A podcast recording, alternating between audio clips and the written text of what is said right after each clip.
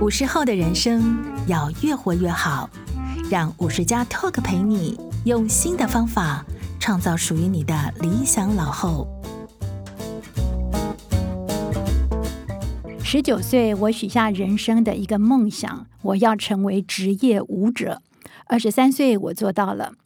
三十六岁，人生目标开始摇晃。三十九岁，强迫闯关。四十岁，全新方向。各位听众，大家好，我是周慧婷。刚刚听到的这段文字呢，是国际知名舞蹈家许芳宜在她的著作《我心我行》当中的开场白。这本书呢是在二零一八年出版的哦，感觉好像还没有多久，我感觉好像还拿着这本书热腾腾的在手上，结果一晃眼，五年又过去了哦。那么许芳宜呢，也不知不觉来到了五十加这个年龄阶段了。我们很想知道，就是五十后的许芳宜啊，她对人生有没有什么新的体悟吗？那么他的下一个人生目标又是什么呢？今天非常开心啊，邀请到方怡来到我们五十家 Talk 跟我们聊天。我们先请方怡跟大家问好。嗨，五十家 Talk 的朋友们，大家好，我是许方怡。好，最近方怡身上好多事情在同时进行着啊！我想先从你在这个宜兰罗东啊刚刚落幕不久的这个 Solo 身体影像艺术展来谈起啊。啊、呃，刚开始听到这个展览的时候，我想象的应该是一个许芳怡的舞蹈表演的影像展。那么现场应该会看到很多你展现各种肢体样貌的，不管是相片啦，或者是影片啦。结果呢，我进去一看，发现完全不是这样子的耶！是不是请芳怡先跟我们？介绍一下，这是一个什么样的展览？那么你想传达的是什么？身体影像艺术展，为什么会有这个想法？其实还是从身体要快乐的意念开始出来的。嗯、那是为什么会有身体要快乐？身体要快乐，基本上是岁月给我的感想，然后给我的体悟，然后给我的很多很多的养分。我十九岁想要成为职业舞者。然后开始，我成了职业舞者，然后我做了很多经典作品，然后我飞翔在各个不同的角落，各个大小剧院。但是有一天，我忽然发现，觉得还有什么样的方法可以让我身上的专业，还有我的表演艺术，然后把我对于身体喜好的方式，可以用一种更白话的方式跟大家分享。然后更轻松的方式可以跟大家接近，那是不是除了国家剧院级的剧院之外，还有其他的场域，还有其他的方式可以跟观众还有跟大家一起接近？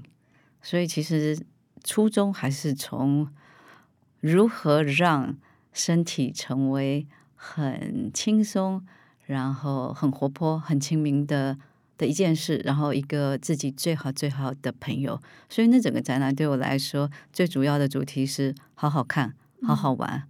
嗯、那好好看，呃，看谁嘞？看各种不同年纪的身体，看各种不同年纪的笑容。然后时间在改变，然后身体在改变，人也在改变。那好好玩，玩什么？玩身体。玩谁的身体？当然不是我的身体，当然就是所有参与者的身体。而这个 solo，所有人都跟我说：“哇，我们以后要去看你的影像展，我们要看到你很多的录影带，我们要看到你很多美美的照片。”可是里里面，我跟大家一样，我都只出现了几秒钟。那我真正要说的 solo，其实是我觉得每一个人从出生以来，其实就是一个独立 solo 的开始。而且是一个完整独立的开始。那走进了这个世界，每个人都有属于自己的世界，还有自己的舞台。这份 solo 其实是很美好的，不应该想象 solo 都是别人，然后明星都是别人，最美丽的都是别人。我们总觉得别人比较好，但我就想做一个小小的游戏，让大家看到不一样的自己，然后创造一个属于自己的舞台，然后看见其实台上最主要的主角那个 solo 其实就是你。所以在那个展览现场有个摄影机，然后有 spotlight，然后只要参观者你喜欢的话，你愿意你就可以走上前去，在那边展现自己的身体。这个过程你们会把它录下来，然后就变成了展演的一部分了，是不是？也不止，在里面还是需要一些些引导，引导观众如何走进去那所谓的聚光灯里面，然后如何还愿意站在聚光灯下继续的。舞动或运动或活动他的肢体，那荧幕前面肯定有一些些不一样的状况，然后或是效果发生。其实就是在这里面还有很多。也是我自己学习到的，很多的影像的城市被写出来，然后想要用什么样子的顺序、什么样的版型、什么样的排法、什么样的好玩，让观众感觉到有意思。那这都是我自己也给自己的小小测试。那我觉得我在里面学习很多，我非常非常开心。然后。非常开心自己走了这一遭。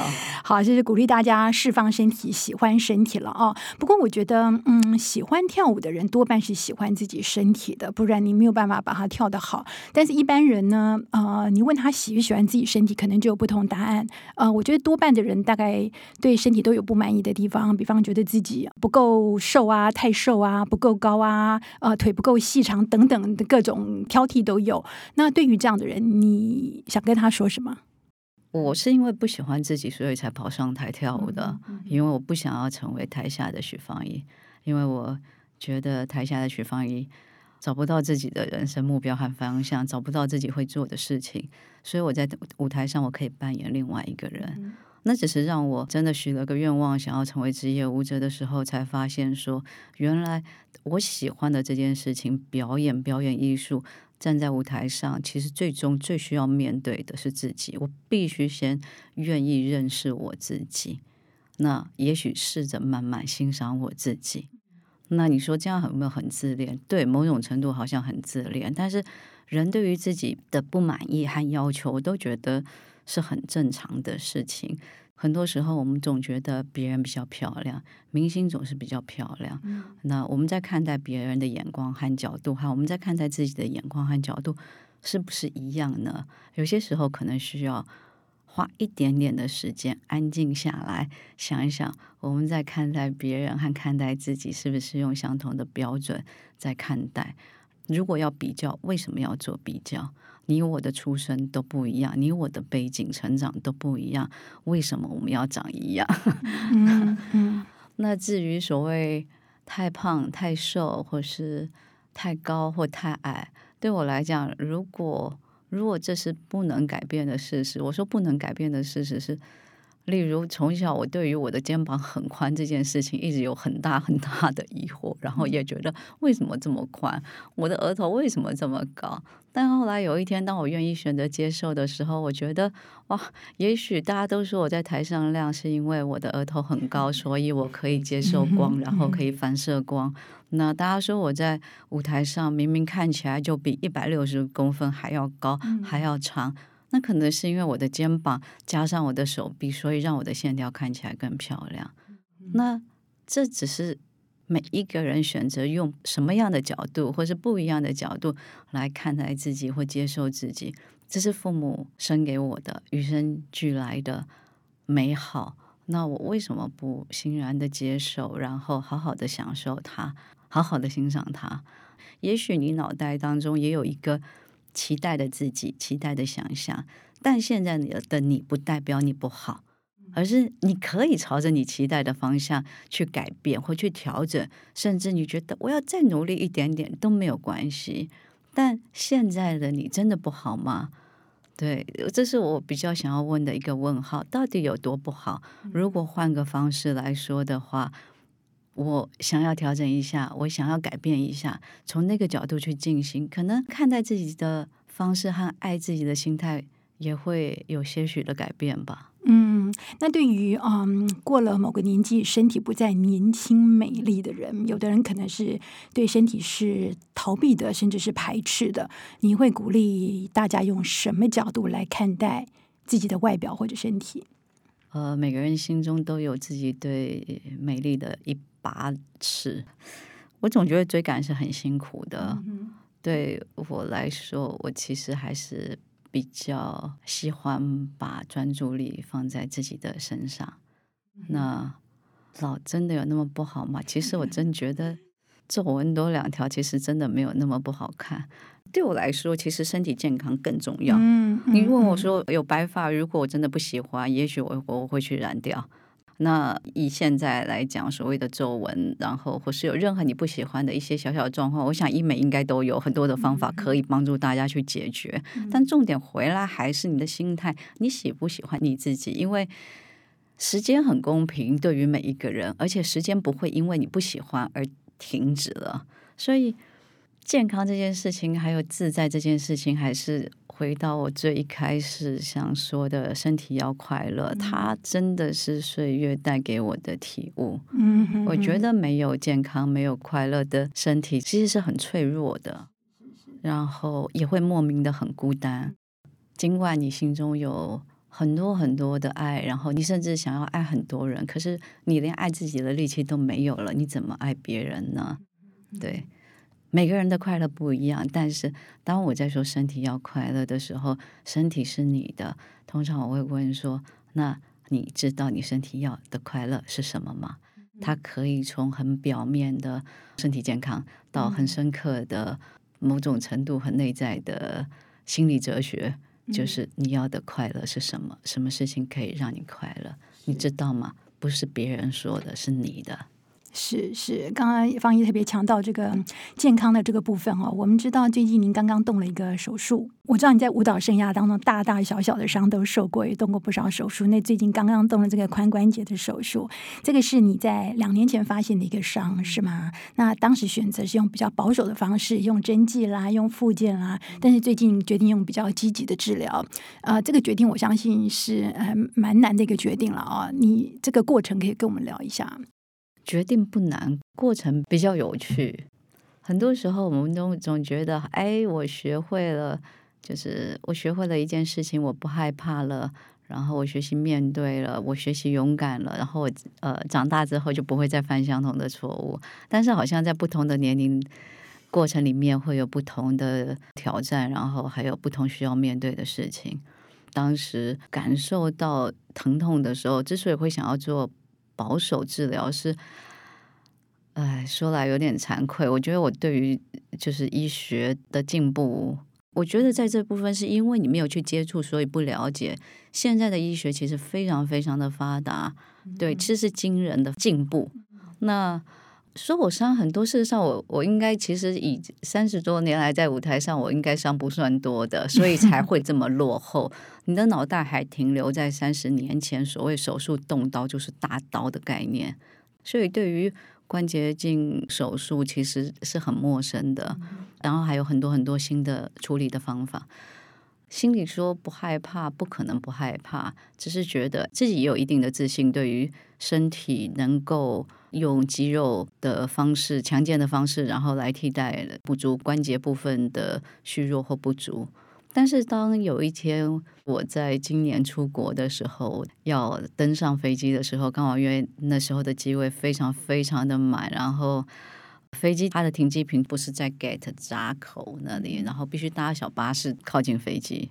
那大家可能也都有这样的经验，那里会有一个长长的楼梯，你必须爬上去才能登上飞机。在那个过程的时候，我一看到那楼梯的时候，我心里我背脊发凉，因为我心想：我到底要怎么上去啊？这个疼痛对我来讲最大的伤害不是在表演，不是在跳舞，我在训练不会痛，我的生活被打扰了，我害怕爬楼梯，这是我对我最大的影响。所以当我看到那长梯的时候，其实倒抽了一口气，然后我站在旁边等所有的乘客登机之后，然后我才上了飞机。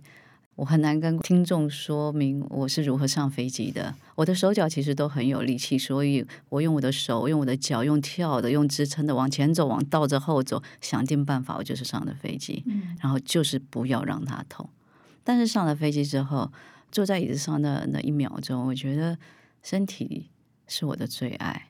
嗯，怎么怎么会有一天，我的最爱成了我最大的威胁和恐惧？是那一秒钟让我觉得。我要重新再看待这件事情，所以我才会呃积极的面对，重新再做一次检查，然后再到运动医学，然后再到骨科去讨论还有什么样的方式可以治疗，所以我才选择开刀。然后选择动手术之后，就是让我非常非常的惊喜。当我开完刀第一天，我基本上就是自己照顾自己。然后，当我开始拿拐杖的一个月里面，我每天都非常非常的开心，每天都非常感恩，也非常感动自己可以到处游走，然后甚至还敢去逛百货公司，然后还可以用到 无障碍设施。啊，我心里其实就是满满的感恩，非常非常感恩我的身体，因为。站了这么久，这是我最大的战友。然后很多时候，他也是跟我唱反调最大的敌人。但是整体来说，再亲密不过的就是我的身体。所以这趟路走的超级超级值得的呀！我觉得那过去的两年，其实就是不想面对。那原来常常我在鼓励别人的时候，就是当你遇到害怕的事情或遇到挫折，其实面对是唯一的方法。只是这件事情让我等了两年，所以你问我另外一只脚的时候，我开完一只脚，我立刻说开，继续。对，是好。不过我想，这个受伤啊，几乎是运动员也好，舞者也好，生命过程其中一部分了，几乎是，所以必须要学着怎么样去面对跟安置它啊。但是除了受伤考验之外，其实我觉得对舞者来讲，或者运动员，可能比其他行业。呃，还有另外一个问题，更早需要去面对的，就是你必须接受身体慢慢不再年轻。我们刚刚也谈到这个话题。那你曾经站在万众瞩目的舞台上面，但是你开始意识到，哦，自己不会一直站在呃世界的高峰，然后可能发现自己舞台上开始有力有未待的时候，有没有？是在什么时候？我觉得所谓人生的高峰，或是要不要再再创造。其实我应该怎么说？从来可能不知道有一天我会上台跳舞，从来不知道我会出了一本书、两本书，从来不知道我会做了一个影像的展览，从来不知道我会拍电影。这为什么会有这些欲望和这些想象？我觉得都是来自最基本的，从头开始，就是都是身体的欲望，身体想要创作的欲望不会因为时间而被改变。很多时候，我们不也觉得，当你年纪越大，你越知道自己想往哪里走，你喜欢怎么样的自己，你喜欢吃什么样的东西，你想要做什么样的旅行。所以，我觉得岁月的确带给我非常非常多的养分。那五十岁的身体，四十岁的身体，可能没有十八和二十的体力，但是十八跟二十肯定没有四十跟五十的魅力。嗯哼，对，那个拿捏和掌握，收和放，是你。在你年轻时候，你没有办法懂了。你可以像脱缰的野马，就是横冲直撞，横冲直撞。我也撞过，撞得很过瘾。但是现在，对于我有能力可以掌握收和放，和从现在的身体和基础里面，如何去创造属于自己的身体的美学，或是创作的美学，或是生活的美，或是艺术，在这个部分，其实我有更大更大的期待。那我知道这些都不是在我三十岁会想要的，或是想象可能做的。嗯，对，嗯嗯，所以年纪这件事情，时间岁月对我来说，因为它会过去，所以我更珍惜。其实我非常期待看到五十岁的我、六十岁的我、七十岁的我。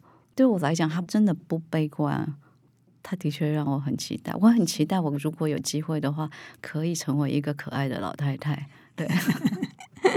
好啊、呃，我们知道跳舞大概是你这辈子最爱的事情了啊。但是你也说过，你不满足身体只会说一种语言，只有一种表情。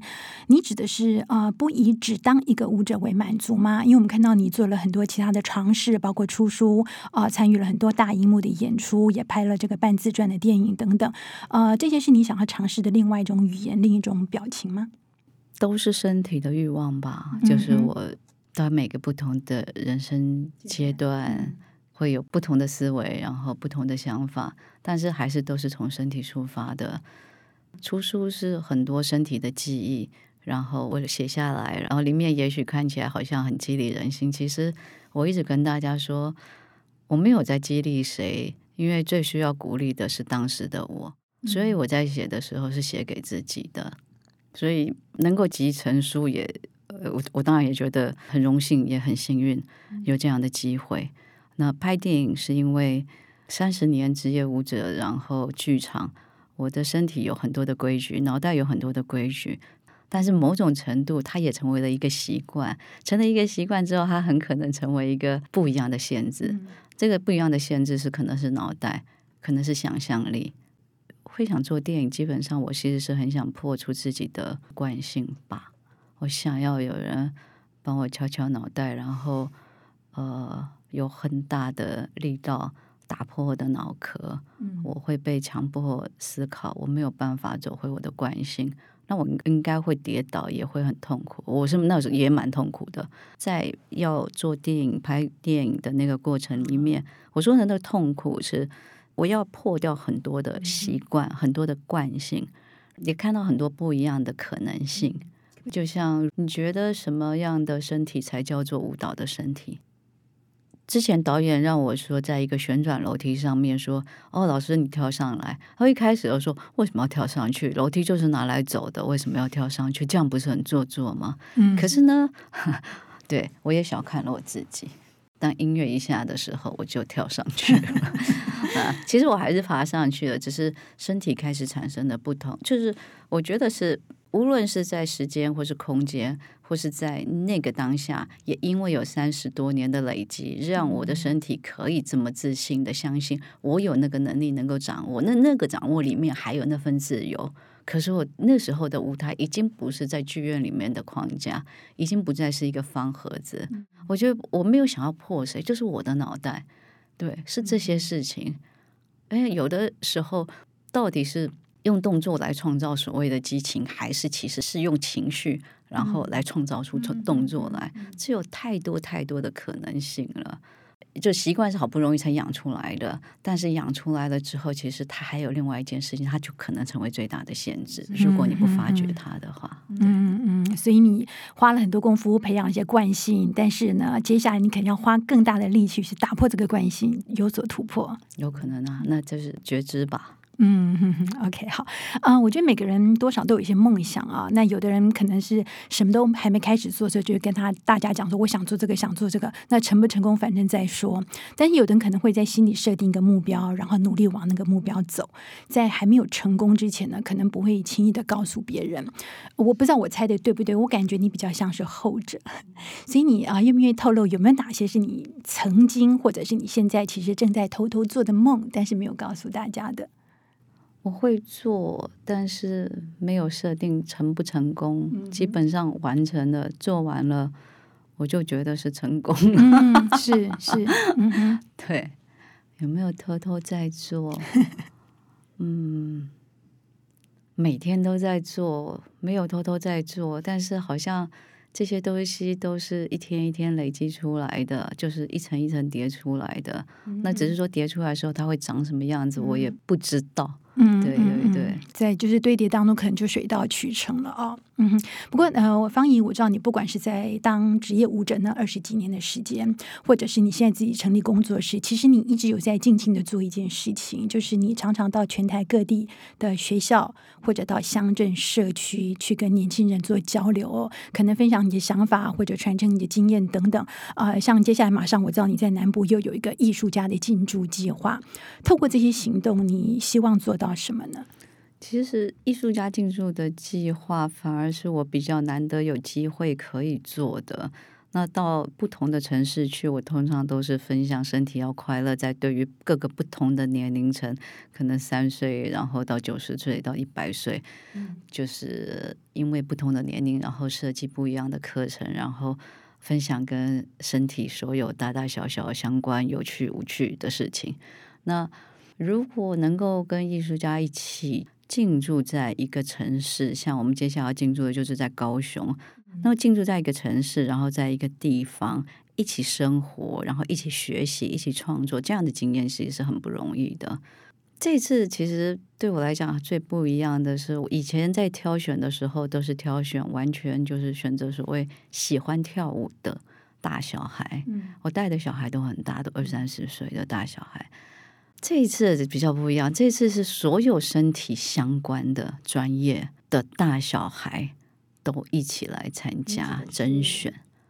舞蹈里面还分很多项，就是有国标舞、有踢踏舞，然后有街舞，然后有武术，然后甚至还有滑冰选手，甚至还有身体相关的表演艺术演员之类的。嗯然然后也有声音的艺术家来参与甄选，然后里面还有工程师，还有建，还有数学家，这是你会很惊讶的、很惊艳的，就是你就会觉得这些才华到底从哪里来啊？嗯、就是要不做这个甄选，你永远看不见这些奇葩们，嗯、很多很多的深藏不露。那现在你把他们聚在一起，是要呃给予什么训练或开发，然后最后会有一个什么样的发表吗？这也是我自己还蛮期待。说实话，我想过不止二十种、三十种各种的方法，但是我还没有下定决心要用哪一种。嗯，嗯，因为每一个才华的身上，他的专业然后强项都不一样。这也许是个优势，但是真的放在一起的时候。说不定是个劣势，说不定是很大的考验。嗯、对，嗯、所以这是我现在脑子里面几乎天天在思考的事情。我希望我可以成为成熟一点的大人。好，那大人带着这些小孩，你期待的是在几个星期之后啊、呃，传递给他们一些什么东西呢？我觉得会在一起肯定是相互学习的。我相信我一定会在他们身上学习到非常非常多的东西。大家也可能在团体的生活里面学习到不一样的专业，然后或是不一样的生活态度。不知道，我真的不知道。对，然后我可以想象的大概就是前一开始第一天进去，大家。就是会很期待能加入，然后很期待很喜欢方怡老师，然后大概一个礼拜之后说掐着我的脖子说你去死吧，对 对，这也是有可能。然后到最后一个礼拜的时候，可能又会舍不得的说哎，我不想走这样子。对，那也许我们一辈子只见过一次，然后也许我们永远接下来会一直继续有不一样的联系，不知道，真的不会想要。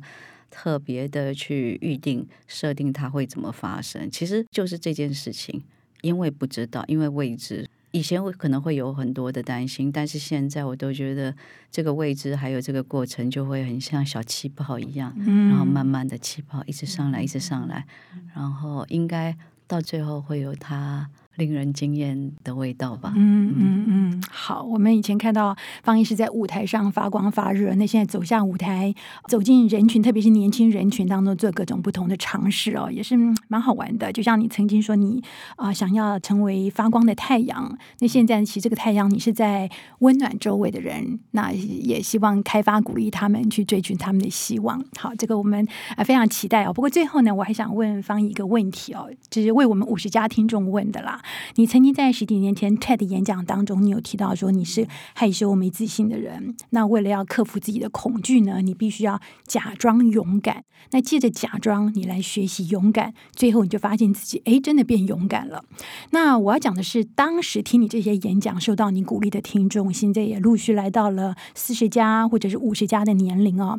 你会鼓励他们继续假装勇敢下去吗？还是说面对中年人生有没有什么不一样的态度？比方说，承认自己不足啦，学着放下、放过自己，或学会偷懒，我觉得也蛮重要的。我不知道你的想法。现在，如果你还觉得需要假装，那就假装一下，没关系。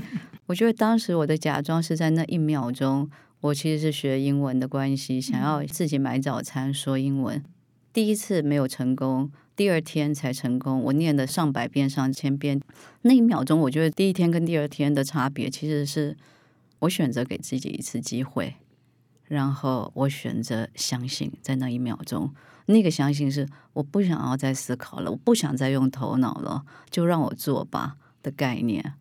所以有的时候我们会说，年纪越大。会越保守，你会越担心很多的事情，所以就是裹足不前。嗯、但是也某个程度，我会觉得，或许因为年纪越大，你越懂得知道自己喜欢的是酸的，是甜的，是辣的，或是咸的。嗯、对，你喜欢清爽的，还是你喜欢重口味的？或许多给自己一点点的信心，然后多相信自己一点点，也许。这份勇敢其实早就在了，嗯、你不需要假装了。嗯嗯嗯、但是如果你觉得你还是需要那一秒钟的一点点的假装，我觉得那就去吧，那就假装一次，再假装一次，因为其实你你就是需要那个动力，就是需要那个 push 上去，对对对，上去可能就豁然开朗了。对对对，嗯嗯、可是这件事情没有任何人可以帮你做到，只有你能做到。好，非常谢谢方怡今天跟我们分享这么多啊！如果您喜欢我们今天节目的话，请到 Apple Podcast 给我们五星好评。我们也会继续邀访不同领域的杰出人物。那么欢迎大家订阅五十加 Talk，才不会错过我们精彩的内容。今天非常谢谢方怡的时间跟你的分享，谢谢，谢谢，也谢谢大家收听。